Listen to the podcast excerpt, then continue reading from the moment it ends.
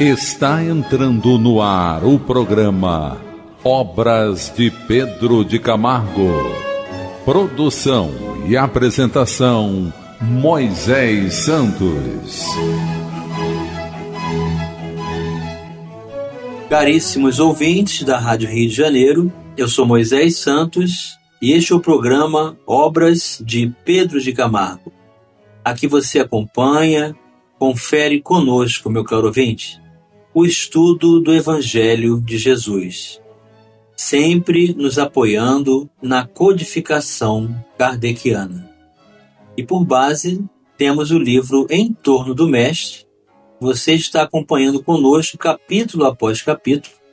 O autor é o próprio Pedro de Camargo e a editora é da Federação Espírita Brasileira. Hoje vamos estudar o capítulo intitulado O Ensino Religioso. O ensino religioso não pode fugir à regra natural que rege qualquer espécie de ensino ou aprendizagem, de qualquer arte ou ofício. Pedro Camargo aqui, meu caro ouvinte, está nos lembrando a necessidade de usufruirmos do conhecimento do Evangelho de Jesus através de uma aplicação que possa abranger a todos, permitir a todos a livre reflexão, a liberdade do uso das suas atribuições pessoais na aplicação dos seus deveres, com o objetivo de qualificação. A religião há de tornar o homem bom e justo, como a medicina o torna médico e o habilita a curar enfermidades. Como a engenharia o torna engenheiro e, portanto, capaz de construir um aterro, uma ponte ou um edifício. Como a pintura ou a escultura o torna artista, capaz de manejar o pincel ou o buril, modelando o mármore ou colorindo a tela.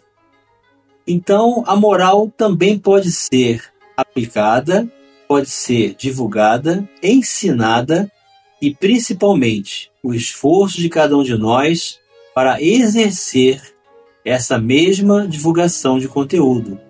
É o objetivo da religião, nos religar a Deus, tornar o homem melhor. Mas precisamos estabelecer o apoio na doutrina espírita. Então vamos buscar as diretrizes libertadoras Diretrizes Libertadoras. Do livro Obras Póstumas de Allan Kardec, o título Ligeira Resposta aos Detratores do Espiritismo. Como sabemos, meu caro ouvinte, Allan Kardec nunca se expôs a um debate desgastante em discussões estéreis para a defesa da apresentação da comunicabilidade dos mensageiros superiores a mando de Jesus, mas sempre apresentou por escrito, em carta aberta nas suas obras, as representações desse mesmo ideal àqueles que negam que o ensino, que a doutrina possa apresentar qualidades que venham auxiliar na melhoria do ser humano. E ele inicia dizendo: é imprescritível o direito de exame e de crítica e o Espiritismo não alimenta a pretensão de subtrair-se ao exame e à crítica, como não tem a de satisfazer a toda a gente. Cada um é, pois, livre de o aprovar ou rejeitar, mas para isso necessário se faz discuti-lo com conhecimento de causa Ora, a crítica tem por demais provado que ele ignora os mais elementares princípios, fazendo dizer precisamente o contrário do que ele diz, atribuindo-lhe o que ele desaprova, confundindo-o com as imitações grosseiras e burlescas do charlatanismo, enfim, apresentando como regra de todos as excentricidades de alguns indivíduos. Também por demais, a malignidade há querido tornar responsável por atos repreensíveis ou ridículos, nos quais o seu nome foi envolvido incidentemente, e disso se aproveita como arma contra ele. Então Allan Kardec está deixando bem claro logo no início que todos nós somos livres para pensar e decidir se aceitamos ou não o concurso de algo que conhecemos. Mas sem conhecer não faz sentido a crítica, é o que ele diz. Antes de imputar a uma doutrina a culpa de incitar a um ato condenável qualquer, a razão e a equidade exigem que se examine se essa doutrina contém máximas que justifiquem semelhante ato. Para conhecer se a parte de responsabilidade que em dada circunstância caiba ao Espiritismo, há um meio muito simples: proceder de boa fé a uma perquisição, não entre os adversários, mas na própria fonte, do que ele aprova e do que condena. Isso é tanto mais fácil quanto ele não tem segredos. Seus ensinos são patentes e quem quer que seja pode verificá-los. Ou seja, a doutrina está aberta a todos. Não é uma sociedade secreta, não está impedida para que ninguém possa buscar o seu conhecimento. Assim, se os livros da doutrina espírita condenam explícita e formalmente um ato justamente reprovável, se ao contrário só encerram instruções de natureza a orientar para o bem, segue-se que não foi neles que o indivíduo culpado de malefícios se inspirou, ainda mesmo que os possua. O Espiritismo não é solidário com aqueles a quem apreza dizerem-se espíritas, do mesmo modo que a medicina não é com os que a exploram, nem a sã religião com os abusos e até crimes que se cometam em seu nome. Então isso é muito interessante nós não podemos atribuir aos homens, ao aprendizado de todos nós, a fase de transição de entendimento e prática como sendo o ideal superior. Ele não reconhece como seus adeptos senão os que lhe praticam os ensinos, isto é, que trabalham por melhorar-se moralmente, esforçando-se por vencer os maus pendores, por ser menos egoístas e menos orgulhosos, mais brandos, mais humildes, mais caridosos para com o próximo, mais moderados em tudo, porque é essa a característica do verdadeiro espírita. Então, nem todos os adeptos da doutrina espírita vão apresentar as características do ideal de uma vez. É necessário muito trabalho, muita determinação para que realizem-se a reforma íntima. Então, as pessoas não são referenciais. Esta breve nota não tem objeto refutar todas as falsas alegações que se lançam contra o Espiritismo, nem desenvolver e provar todos os princípios, nem ainda menos tentar converter a esses princípios os que professem opiniões contrárias, mas apenas dizer em poucas palavras o que ele é e o que não é, o que admite e o que desaprova. As crenças que propugna, as tendências que manifesta e o fim que visa se resume nas proposições seguintes. Primeiro, o elemento espiritual e o elemento material são os dois princípios, as duas forças vivas da natureza, as quais se completam uma a outra e reagem incessantemente uma sobre a outra, indispensáveis ambas ao funcionamento do mecanismo do universo. Da ação recíproca desses dois princípios se originam fenômenos que cada um deles, isoladamente, não tem possibilidade de explicar. A ciência propriamente dita cabe a missão especial de estudar as leis da matéria. O Espiritismo tem por objeto o estudo do elemento espiritual em suas relações com o elemento material e aponta na união desses dois princípios a razão de uma imensidade de fatos até então inexplicados. O Espiritismo caminha ao lado da ciência, no campo da matéria. Admite todas as verdades que a ciência comprova, mas não se detém onde esta última para. Prossegue nas suas pesquisas pelo campo da espiritualidade. Segundo, tendo o elemento espiritual um estado ativo da natureza, os fenômenos em que ele intervém estão submetidos às leis e são por isso mesmo tão naturais quanto os que derivam da matéria neutra. Alguns de tais fenômenos foram reputados sobrenaturais apenas por ignorância das leis que os regem. Em virtude desse princípio, o Espiritismo não admite o caráter de maravilhoso atribuído a certos fatos, embora lhes reconheça a realidade ou a possibilidade. Não há para ele milagres, no sentido de derrogação das leis naturais, de onde se segue que os espíritas não fazem milagres, e que é impróprio o qualificativo de taumaturgos que umas tantas pessoas lhes dão. Taumaturgo, meu caro ouvinte, é aquele que pode fazer milagres.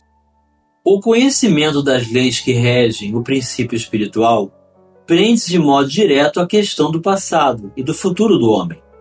Cinge-se a sua vida à existência atual. Ao entrar neste mundo, vem ele do nada e volta para o nada ao deixá-lo? Já viveu e ainda viverá?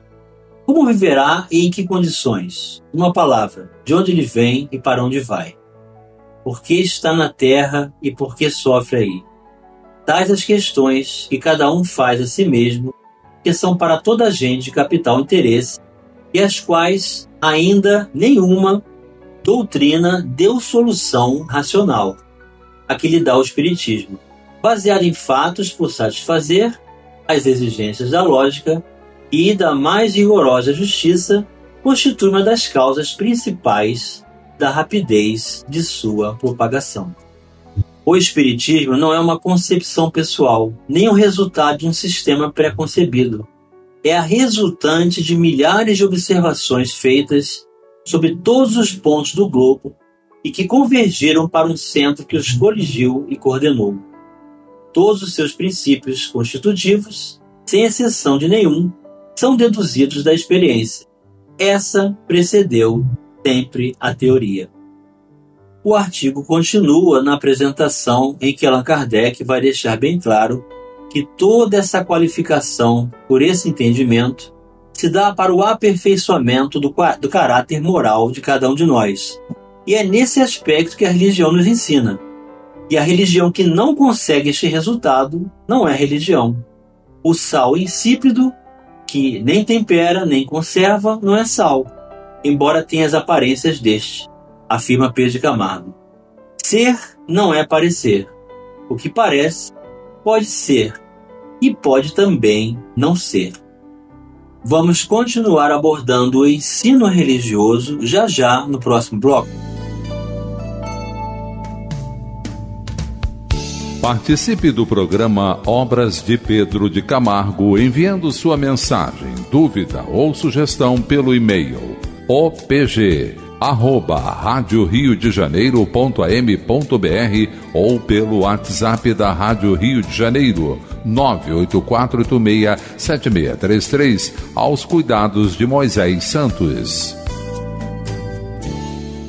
Estamos apresentando o programa Obras de Pedro de Camargo. Apresentação Moisés Santos. Caríssimos ouvintes da Rádio Rio de Janeiro, voltamos agora para o segundo bloco do nosso programa de hoje, em que estamos dando continuidade aos capítulos da obra Em Torno do Mestre, da editora da Federação Espírita Brasileira. O autor é Pedro de Camargo. Estamos abordando as propriedades da condição natural de qualificação do uso do livre-arbítrio através do desenvolvimento, do amadurecimento moral e da apropriação de todos os recursos que podemos desenvolver na qualidade de espíritos imortais que todos somos. E enquanto estamos a caminho na condição de encarnados, podemos estabelecer o estudo, a compreensão da doutrina espírita, que é a mensagem trazida por todos aqueles que se empenharam como médiuns, a captar a mensagem do mundo espiritual, coordenadas, codificadas por Allan Kardec, trazendo-nos a ciência espírita, a filosofia espiritualista e a religião no sentido filosófico. E Pedro Camargo diz: a religião há de apurar os sentimentos e formar o caráter do indivíduo, como a ginástica desenvolve os músculos, fortalece o físico, tornando o homem resistente, capaz de suportar sem abalos as grandes oscilações atmosféricas. Então nós temos que estabelecer esse equilíbrio, cuidar da alma e do corpo, em equilíbrio, dando condições para ambos de estabelecer esse desenvolvimento para nos qualificarmos tanto na condição física quanto na condição espiritual. E como é que o Espiritismo pode nos ajudar com esse recurso? Ajudando-nos no progresso, meu caro ouvinte? Vamos retirar este véu. Retirando o véu.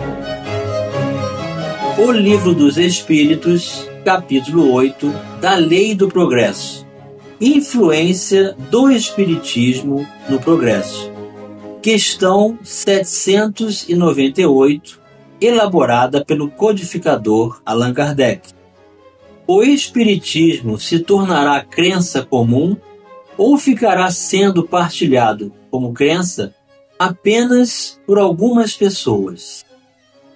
E os instrutores da humanidade responderam, meu caro vinte, certamente que se tornará crença geral e marcará nova era na história da humanidade, porque está na natureza e chegou o tempo em que ocupará lugar entre os conhecimentos humanos.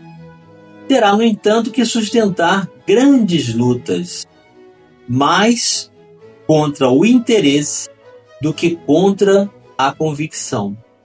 Aqui está, meu caro ouvinte, a condição apresentada pela espiritualidade. O interesse é o personalismo, é o egoísmo, é o achismo, é aquilo que nós julgamos que a doutrina possa ser ou deva ser, sem conhecê-la. Então, muito mais do que a convicção do seu entendimento e clareza, a luta será entre os próprios adeptos quando se permitem ao personalismo. Porquanto não há como dissimular a existência de pessoas interessadas em combatê-lo, umas por amor próprio, outras por causas inteiramente materiais. Então, essa visão estreita do materialismo que ainda existe em nós nos impede de ver o verdadeiro objetivo do Espiritismo.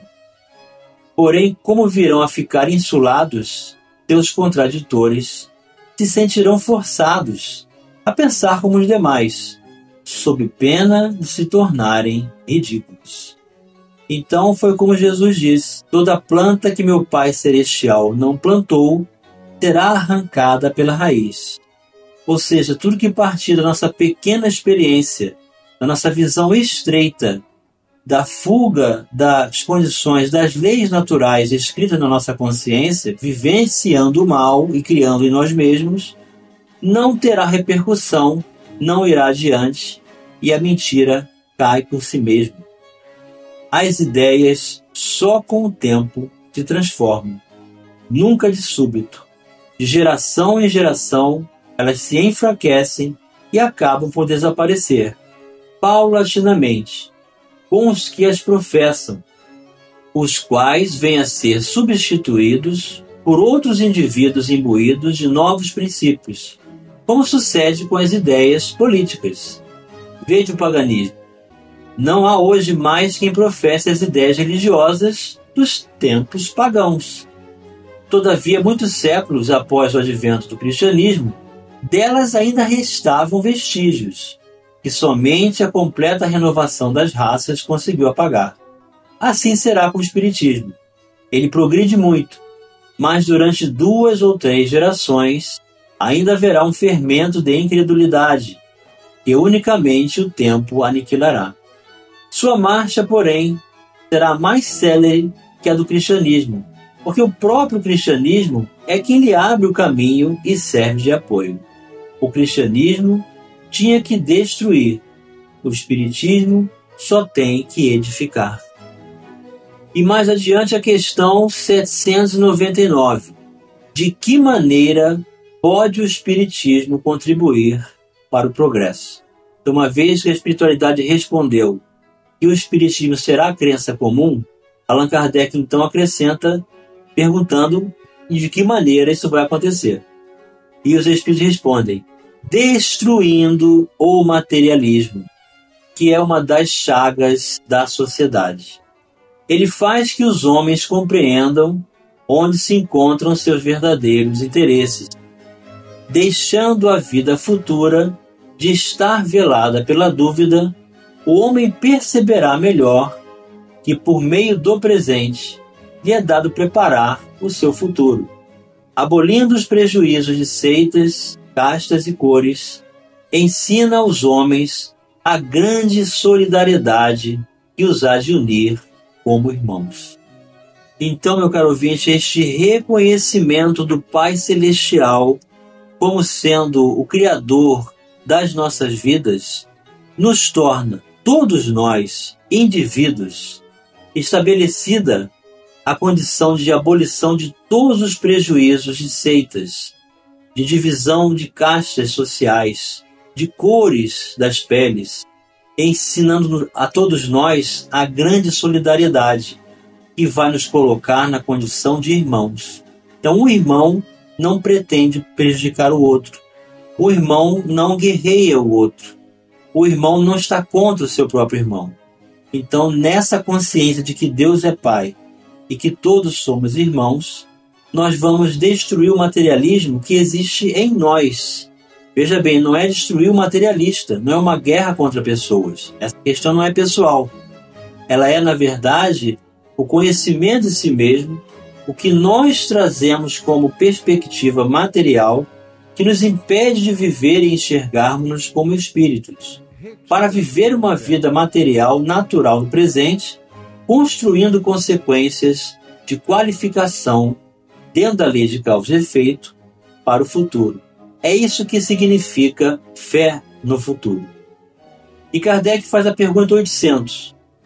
Não será de temer que o Espiritismo não consiga triunfar da negligência dos homens e do seu apego às coisas materiais, Allan Kardec, preocupado com esse materialismo, pergunta se isso não vai ser uma interferência.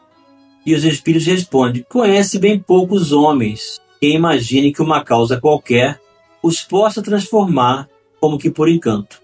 As ideias só pouco a pouco se modificam, conforme os indivíduos. E preciso é que algumas gerações passem para que se apaguem totalmente os vestígios dos velhos hábitos. E Pedro Camargo vai concluir dizendo: ora, a religião, que não é em realidade uma força viva, transformando continuamente o homem para melhor, não é religião, é apenas um simulacro. Simulacro, meu caro ouvinte, quer dizer imitação. E chegou o momento de você receber a mensagem do Mestre. Mensagem do Mestre Então os discípulos disseram uns aos outros: Será que alguém lhe teria trazido algo para comer? Explicou-lhe Jesus: A minha comida consiste em fazer a vontade daquele que me enviou e consumar a sua obra.